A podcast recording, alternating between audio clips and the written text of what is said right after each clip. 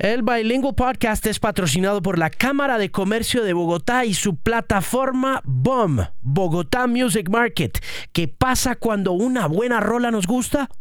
La volvemos a escuchar una y otra vez. Por eso vuelve el BOM 2018, porque la buena música, las ideas y los negocios se alinean en un solo lugar. Inscripciones abiertas hasta el 8 de junio antes del mediodía. Regístrate en bogotamusicmarket.com y no olvides diligenciar completamente tu formulario para que no pierdas la oportunidad de darle play a tu sueño empresarial. Cámara de Comercio de Bogotá, 140 años. Patrocina este Bilingual Podcast, episodio número 104, que comienza aquí. Alejandro Marín analiza el estado de la música, la tecnología, la radio y la vida en la era de la Internet. Este es el Bilingual Podcast. Mis queridos bilingües, bienvenidos a esta edición número 104 del Bilingual Podcast. Mi nombre es Alejandro Marín y sí, este es mi podcast que puede encontrar usted en diferentes lugares, particularmente en themusicpen.com.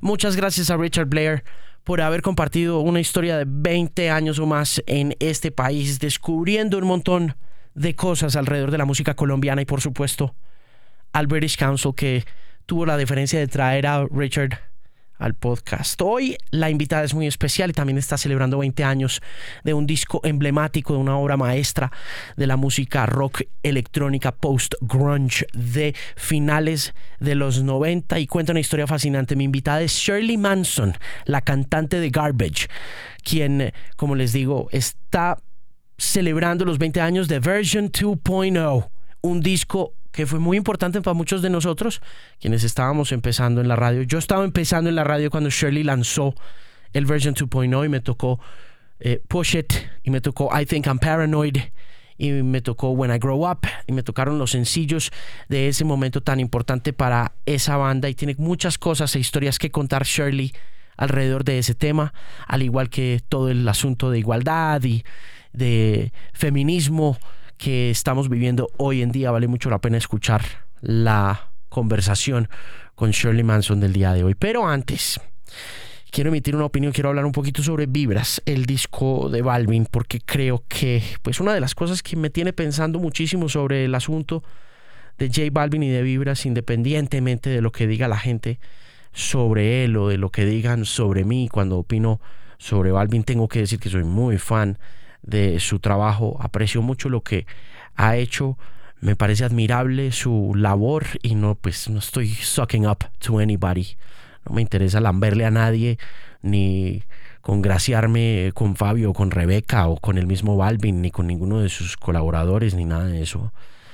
Porque creo verdaderamente en el talento de él y, y en su esfuerzo también, en el trabajo. Sé lo difícil que es making it en el mundo de la música y para mí Vibras es un disco que está donde está hoy por ese conjunto de cosas, no solamente por una gran gestión empresarial por parte de él y de sus colaboradores, sino también porque las canciones que están dentro de Vibras son indicativas de esta era y por supuesto le llegan a todo el mundo de la misma manera que en algún momento llegaron de México, por ejemplo.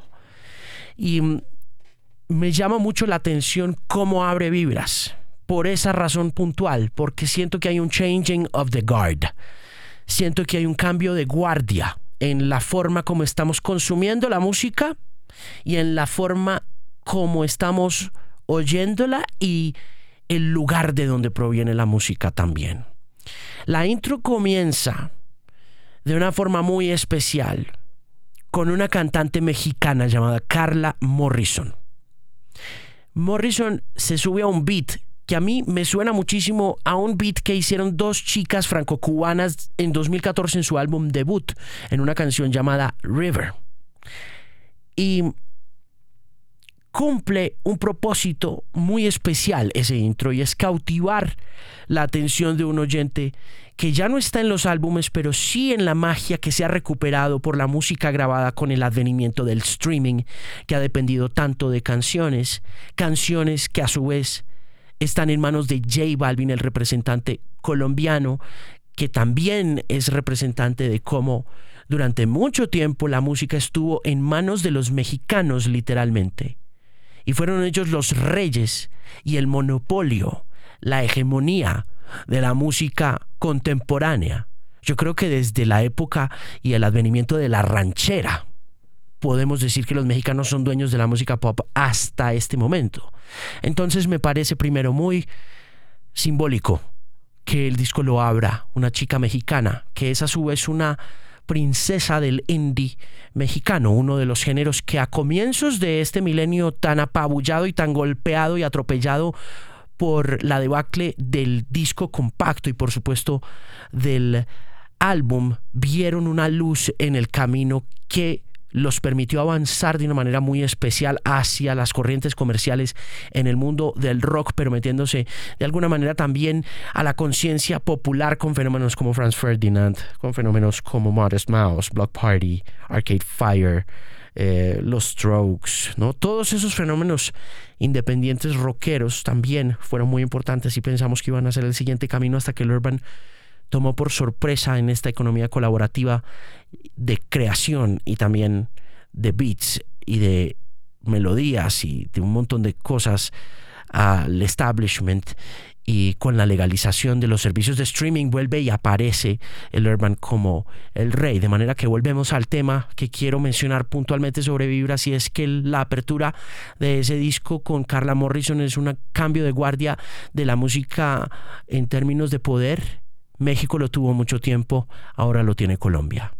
Y lo hace de la manera más sutil del mundo, con una mexicana entregándole la batuta a J Balvin, quien inmediatamente se adentra en ese veneno que produce la velocidad con la que va entrando luego de la caída de ese beat de vibras, la canción Mi Gente, que es colaborativa también y muy representativa de la música contemporánea porque es una canción original de un francés.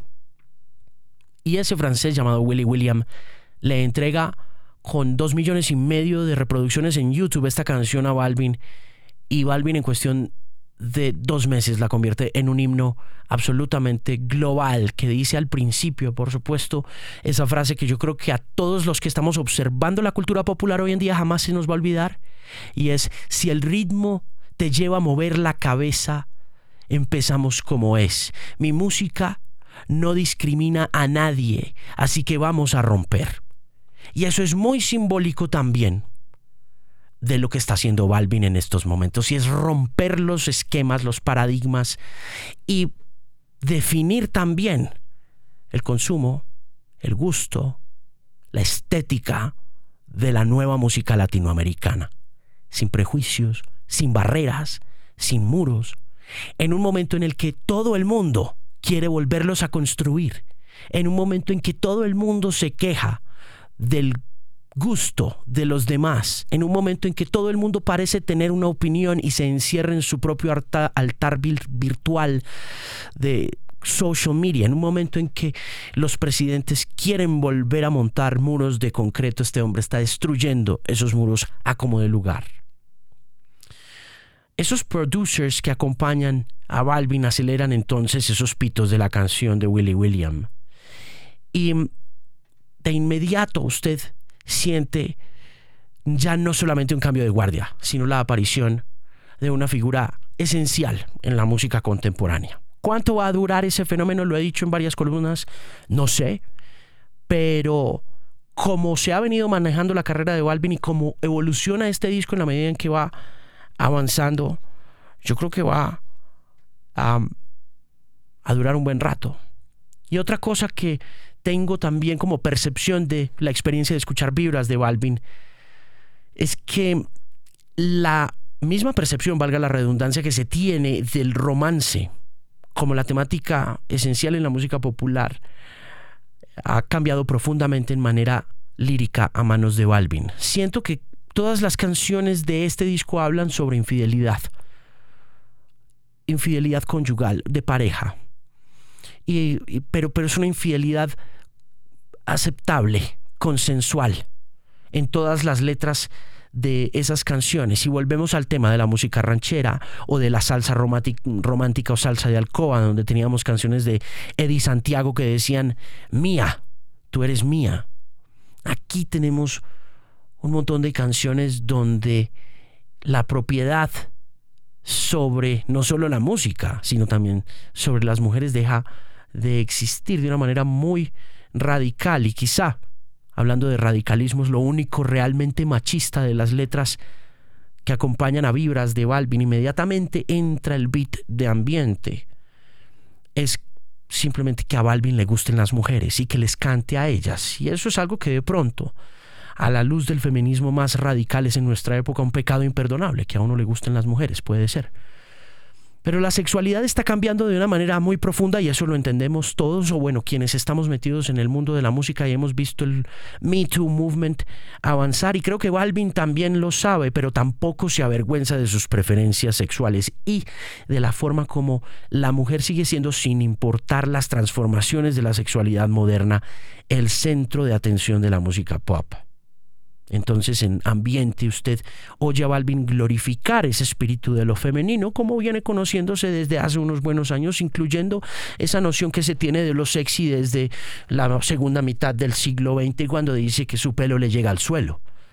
Es algo que podría verse desde el feminismo como una afrenta a la libre expresión de las mujeres, pero en realidad lo que a mí me parece es que también Balvin está normalizando a través de una serie de consensos y de conversaciones que está teniendo mutuamente con chicas de manera muy secreta y muy cómplice, una vulnerabilidad que antes en un mundo como el urban yo creo que era bastante difícil de aceptar, sobre todo si se viene de cierto sector del rap y se transgrede del rap hacia el reggaetón y se exploran estas nuevas fronteras sonoras que Balvin viene explorando desde ya unos buenos discos. Tengo la necesidad de saber lo que piensas cuando piensas en mí, dice Balvin en ambiente al comienzo y creo que también ahí en ese tipo de aclaraciones y de, de um,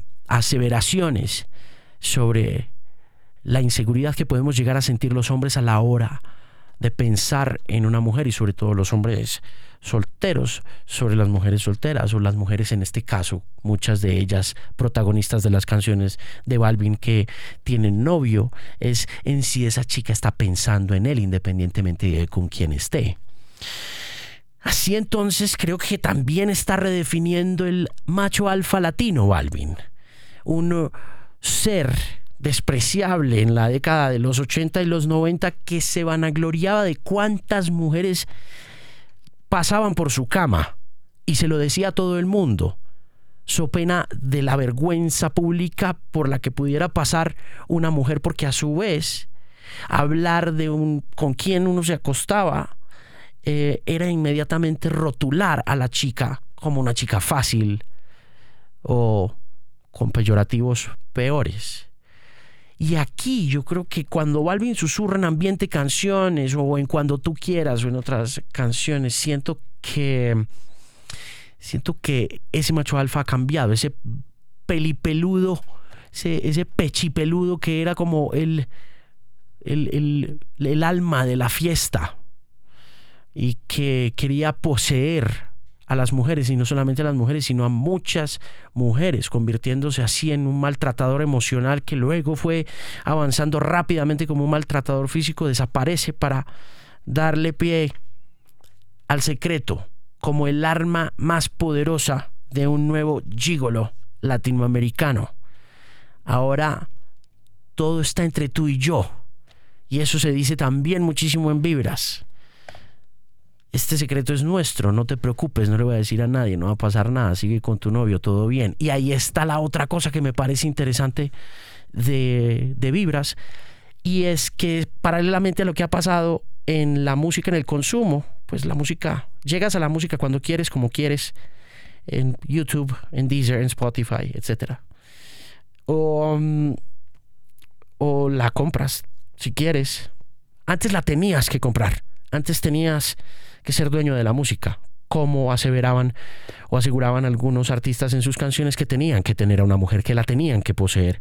Hoy en día la música puede ser incluso de manera gratuita, accedida de manera gratuita. Y mm, Balvin sentimentalmente también pone a la generación de los millennials y de los centennials en un momento en el que el matrimonio deja de verse como una institución funcional y la complicidad empieza a verse de otra forma. El acceso permisivo entre ambas partes es absolutamente todo.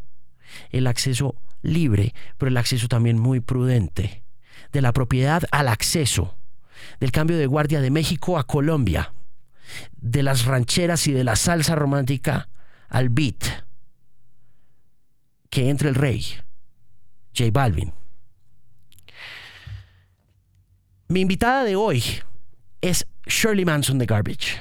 Y no necesita mucha presentación porque en realidad es una figura esencial para nosotros los que nos creamos en la década de los 90. Yo tenía 19 años cuando escuché por primera vez Only Happy When It Rains en una emisora aquí en Colombia, en Radioactiva en Medellín. Y hablamos con ella de un montón de cosas, de feminismo, de sexualidad, de Jimmy Iovine. Nos cuenta una historia muy chévere sobre Jimmy Iovine. Y de cómo van a hacer para celebrar estos 20 años de Version 2.0. Fue un placer un gustazo conversar con esta leyenda de la música alternativa, Miss Shirley Manson, en el episodio número 104 del Bilingual Podcast.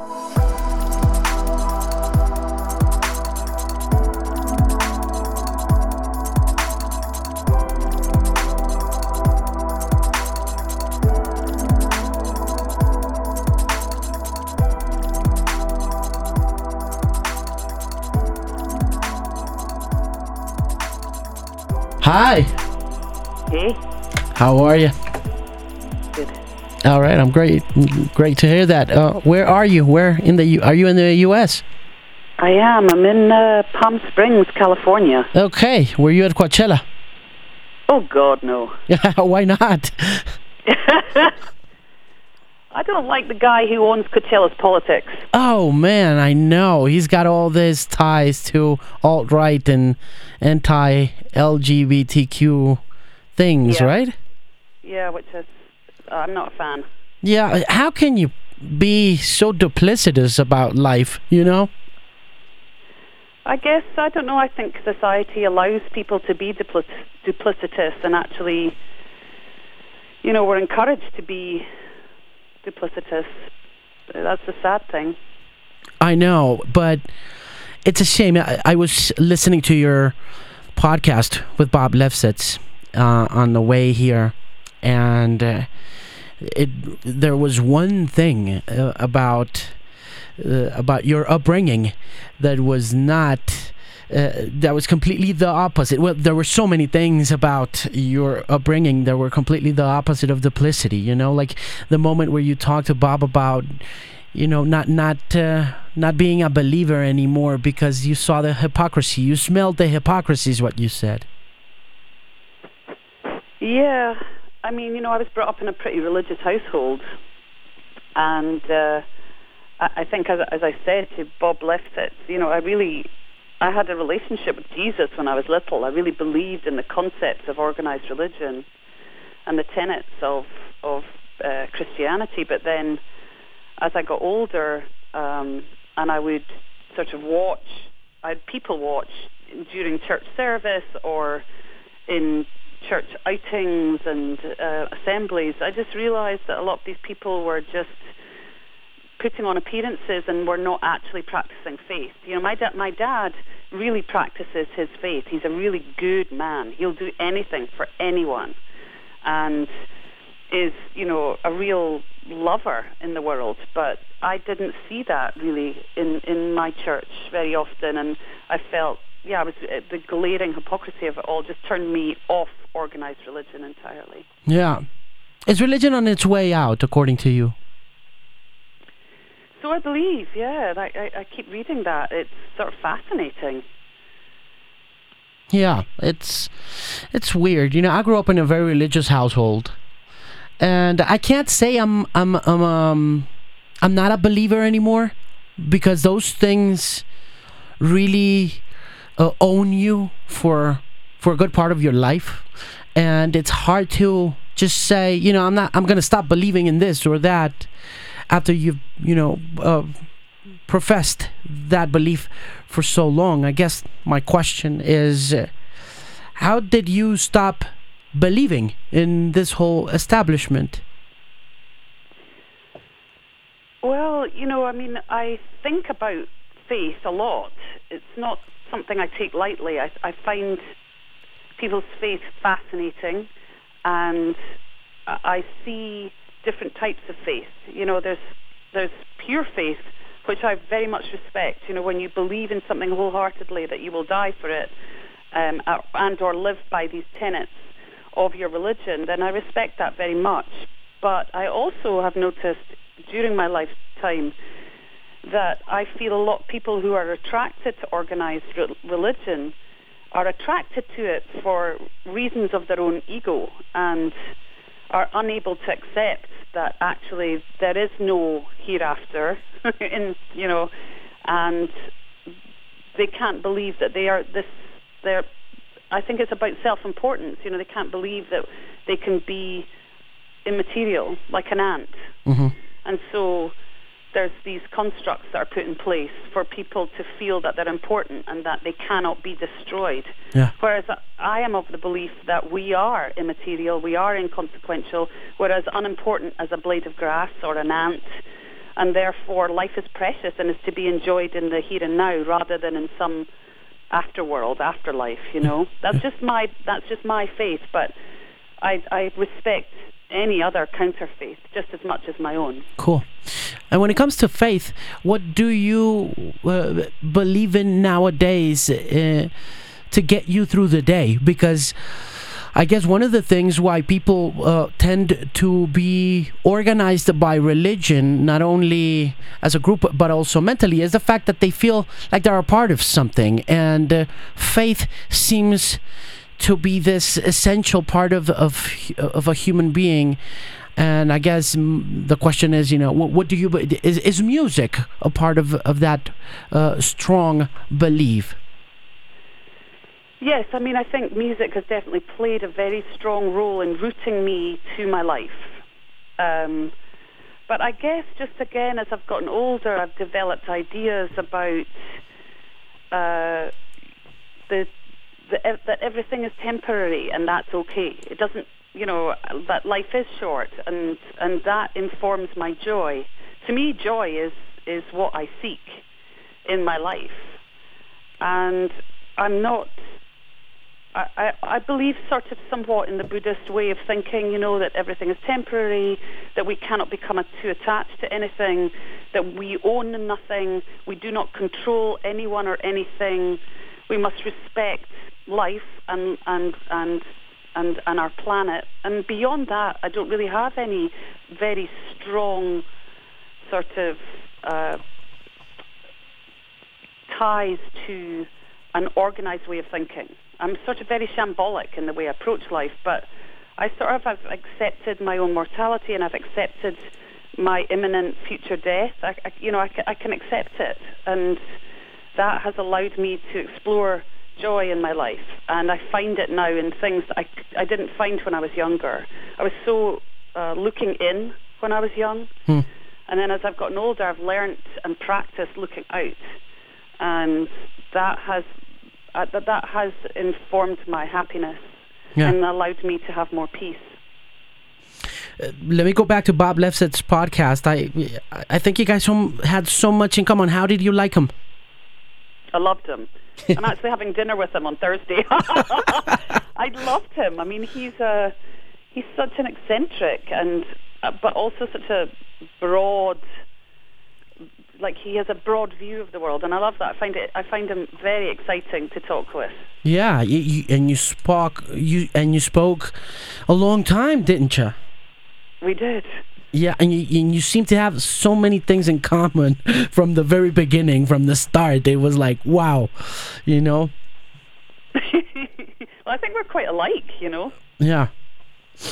Um, let's talk about the tour.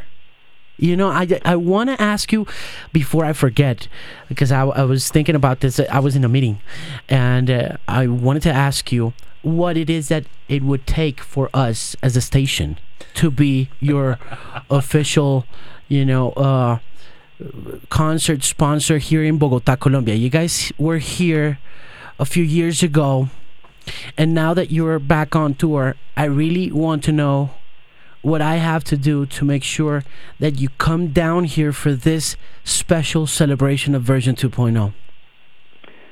Well, the good news is that we're currently in, in sort of talks about coming down to Awesome. Latin America. There is discussion, and the band is pushing to make it happen. Um, like everything, it's all to do with economics, Yeah. you know.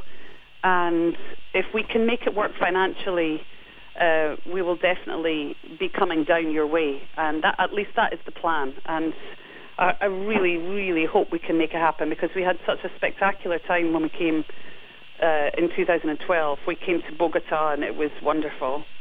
Yeah, I took a picture with you guys, but it, it, it came out really dark, and I want to take the picture right this time.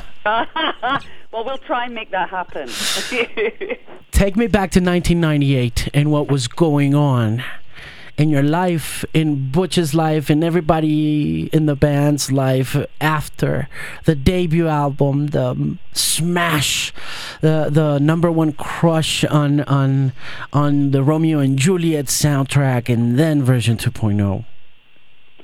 yeah, we were really excited about the success, you know, that we had had had been enjoying on the back of our debut record, and our record company pushed us to go back into the studio pretty quickly after we finished touring. So we toured for almost two years, and then I think took six weeks off for Christmas, and then went back into writing almost immediately.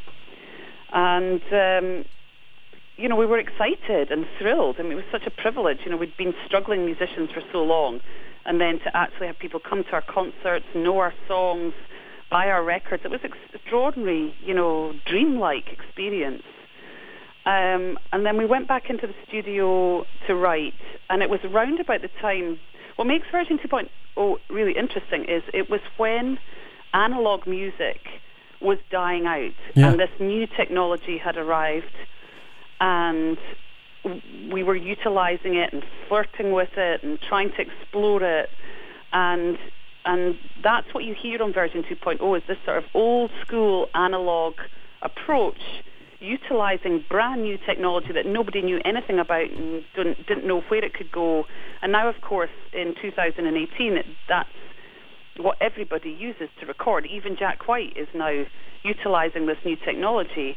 This is you know the present this is modern music making now but back then it was right on the cusp of the of these these sort of beginnings you know and uh, I think version 2.0 is one of, a small handful of records uh, that were the first digital recordings in history Mm-hmm. Before before that, I, let me go back to that little thing you said about being struggling mus- musicians. What was happening in your life as a musician before the debut album, the Garbage debut album? You know, I ha- I was in a band in Scotland, and we had been a band together for a decade.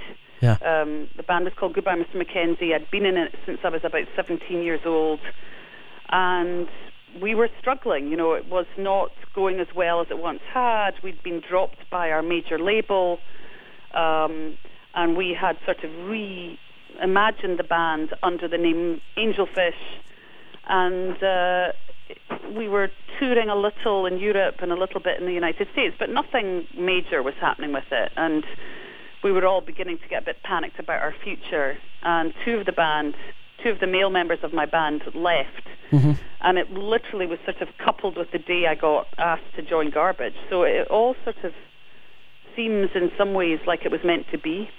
Yeah. I didn't have to. I didn't have to abandon my band. They abandoned me, so my conscience is clear. Yeah.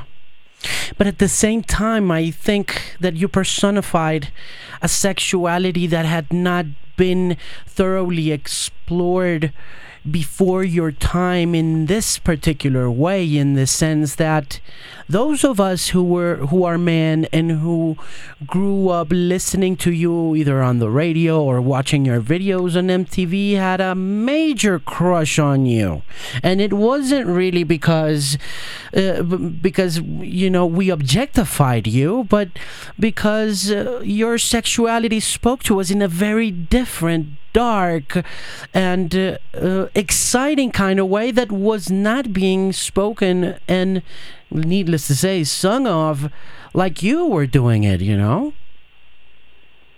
Well i i think that's you know fair to a certain degree in that i definitely you know was coming from a new school. Um i had come out of you know, I had emerged in the 90s and I was very open and very keen to talk about sex and about gender and about rules and breaking rules and non sort of non-conforming female behaviour. I think that's fair to say.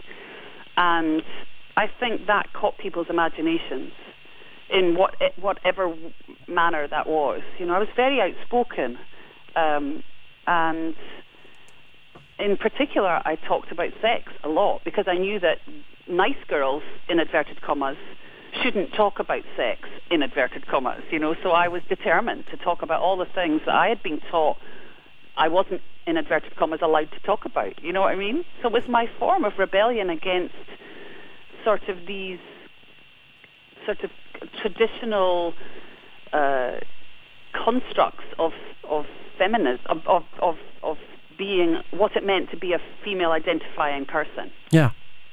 Did you feel uh, pressured uh, by your own art once it grabs the attention of people and once it starts transforming into people's perception of it. Once the debut album is done, once you're done touring and you get back in the studio, uh, what do you think? What what are your takes? You know, the you, you just said the record label, you know, pushes you back into the studio because you, you, you had been so successful. What happens for you as a musician right then and there? Did you feel pressure? How did you feel? Well, you know, it's funny because 25 years will dull, or, tw- or 20 years, excuse me, of, of uh, since version 2.0 will dull your senses in terms of how you remember things. So I actually remember version 2.0 as being really incredibly good fun to make. And more than anything, I remember just being excited. But we did have an idea of the kind of record we wanted to make. You know, we'd come out with our debut, which was very guitar orientated. And I think we wanted to make a more modern sounding record whilst retaining elements of what we thought we were good at. And so we infused this new record with a lot of a lot more electronica than we had utilized on the first record. And so it's a much more, you know, uh, electronic based sounding record. And as a result, I think it still sounds pretty modern. Um, and I thought I think we were really smart you know, we, we sort of made some very good decisions as it turns out. We didn't necessarily know that at the time, but our instincts led us to make a record that became a sort of zeitgeist of that, of that moment in time, you know. Um, like I said, this sort of analog meets digital world, you can hear that on the record. You know, you can hear, you can still hear human error and flaws, but you can also hear this new school of thought and uh, technology. Yes, and uh, a lot of things were happening in Europe at that time that would become part of that zeitgeist as well. You know, there was the Prodigy with the Fat of the Land, and there was Massive Attack's Mezzanine, and there was this whole thing happening around the rave scene. You know, Fatboy Slim and things like that. Was was being from Scotland and I guess being closer to that sensitivity also helpful and healthy to uh, you know, encompassing and uh, achieving the zeitgeist through version 2.0 was, you know, you and Butch and the rest getting together and one being American and the other one being from Europe helped in that equation. Well, definitely it helped because you talk about, you know, the Prodigy and Massive Attack and, and you know, uh, Chemical Brothers and bands like that. They really, my ba- my boys were exposed to this kind of music for the first time when they came over to Europe to play. And I similarly, similarly had just been exposed to American street music for the first time, you know, in any major way. And so I think that did create a very interesting tension and, and a sort of sense of discovery amongst the bandmates. And so we made a record that was not parochial. It wasn't an American sounding record. You know, it has this very interesting sort of personality of its own. And as a result, we enjoyed global exposure and success. And that, that you know, at that time was rare. Yeah. It was also the beginning of the end of the of the major label era with the CD, you know? Yes, it was. I remember. Thank God. Why do you say that?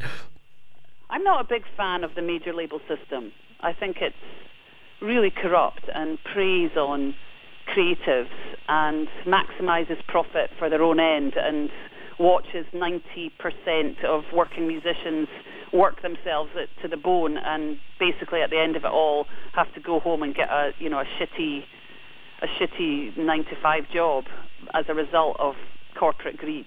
Yeah. Do you like what's happening now? No, I don't. I think it's exactly the same. It's just using, it's utilizing different tools, but the the system itself remains the same. The record labels make the money, and unless you're a Beyonce or a Justin Bieber or a Drake or somebody like that, you're not. You know, 99.9% of all working musicians are being exploited and, and the money isn't trickling down to them. It's trickling down to the companies that make these deals with these streaming companies you know? It's really really perverse. Yeah and it's isn't it difficult to be in that position because you enjoyed uh, you know not only uh, you, you enjoyed the fruits of your labor of course and you did uh, one amazing album which was which was version 2.0 you did that beautiful first debut album. But you were also part of the major label system back in those days well, we were and we weren't. This is what's also a, a, a miscon- sort of like a misconception about garbage is we signed to a British and an American label, so different labels in both sides of the world, and they were both independent.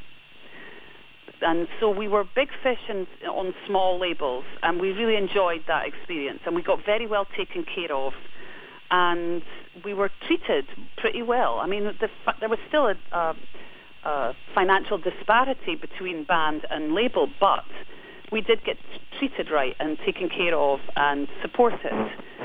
And then the head of our American label decided he wanted out of the music industry entirely, and without discussing it with us, sold us to one of the biggest major record labels in the world, which was Interscope Records. And we really, really suffered there. And it was a very unhappy experience.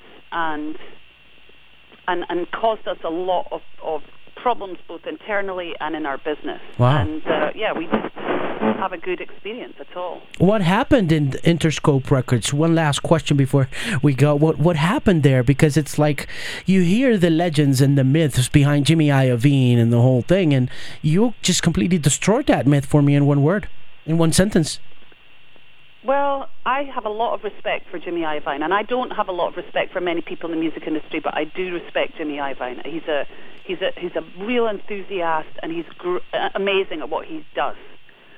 But Jimmy wanted us to do something that we did not want to do, which was to write with you know rappers and hip hop artists of the of the time, and we just did not feel that was authentic to who we were, and we didn't feel that it was something we wanted to pursue for solely commercial reasons. It sort of repulsed us, this idea, this cynical idea of taking, you know, a bunch of like older um, weirdos from the northern hemisphere and push them in with like these super hip young street kids. You know, I mean, just it felt unpleasant and forced and phony, and we refused to do it.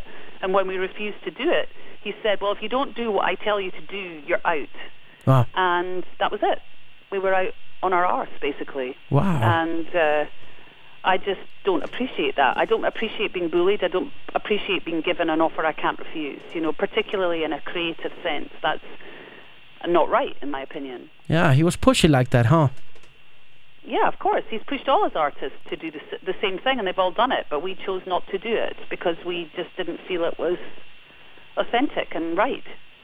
well, and I think you did great, and you've done well, and your music is better than ever nowadays. So you must feel very proud about making that decision back then. I just feel in life you can't make decisions based on money. You have to make decisions based on your moral compass and what you believe is right and what you believe is your truth. I, I really, you know, going back to what we discussed earlier on, I was taught very early on that truth is paramount. Truth is all we have, you know, and truth is very important to me. I try, where possible, to tell the truth all, as much as I can, you know, and as, as you know, uh, it's just something I value. I value authenticity. I value honesty. I value truth. These are things that are of tantamount importance to me. And I can't possibly go out in the world and stand up as a, as a singer, as, a, as an emblem, and pretend that, you know, I come from somewhere I don't come from, that my taste, my musical taste is different from what it actually is. I mean, I grew up in fucking punk you know, 1970s punk music and goth. That was my thing. And it's always been my thing, and it will always be my thing. I will always want to listen to Patti Smith and Siouxsie Sioux and, you know, Debbie Harry and so on and so forth. The Cure, King Echo and the Bunnymen. These are my, these are my touch, these are my touchstones. Yeah. Oh, that's great. I mean, uh, uh, we, we look forward to seeing you soon in Colombia. Let's hope you can make it happen. And please do stay punk forever, man. I'll try. Thank you so much for your time. Really appreciate it. Take good care, Shirley. Thank you. All right, take care. Bye. Bye. Muchas gracias por llegar hasta este punto del Bilingual Podcast. Recuerde comunicarse conmigo si tienen alguna inquietud, alguna conversación pendiente. Tengo algunos mails que tengo que contestar. En el próximo episodio voy a leerlos para hablar con esas personas que me han escrito durante los últimos meses. Han, sido unos meses bastante ocupados y no he tenido la oportunidad de sentarme a organizarme bien para poder comentar con ustedes todo lo que me han enviado a alejandromarina.com. Quiero agradecerles siempre por la sintonía y recordarles si están llegando a este podcast que pueden descargarlo a través de Apple Podcasts. Si usted tiene un dispositivo iPhone, simplemente busque Bilingual Podcast con Alejandro Marín o busque Alejandro Marín y ahí me va a encontrar. O también puede hacerlo a través de Spotify. Si tiene una cuenta en Spotify, ya sea gratuita o una cuenta premium, puede buscarme como Bilingual Podcast y ahí podrá escucharme. Si no quiere gastarse sus datos, y gastar mucha memoria, sino simplemente descargar el podcast y escucharlo y después borrarlo. Puede bajar mi app personalizada que se llama Pimp by Alejandro Marín y que encuentra en ambos mercados, en la App Store de Apple y la encuentra también en la Google Play Store para que lleve estas conversaciones muy interesantes sobre emprendimiento, sobre música, sobre literatura, arte, política y el estado de la vida en la era de la Internet en su bolsillo y por supuesto en sus oídos. Este podcast es patrocinado por la Cámara de Comercio de Bogotá y su plataforma BOM, Bogotá Music Market. ¿Qué pasa cuando una buena rola nos gusta? La volvemos a escuchar una y otra vez. Y por eso vuelve el BOM 2018, porque la buena música, las ideas y los negocios se alinean en un solo lugar. Las inscripciones están abiertas hasta este 8 de junio, antes del mediodía. Regístrese en bogotamusicmarket.com y no olvide diligenciar completamente su formulario para que no se pierda la oportunidad de darle play a su sueño empresarial. Cámara de Comercio de Bogotá, 140 años, patrocina el Bilingual Podcast. Gracias de nuevo por la compañía. Mi nombre es Alejandro Marín y para más información, inquietudes, análisis, opiniones, playlists y más, visite TheMusicPen.com. Una voz confiable en la música.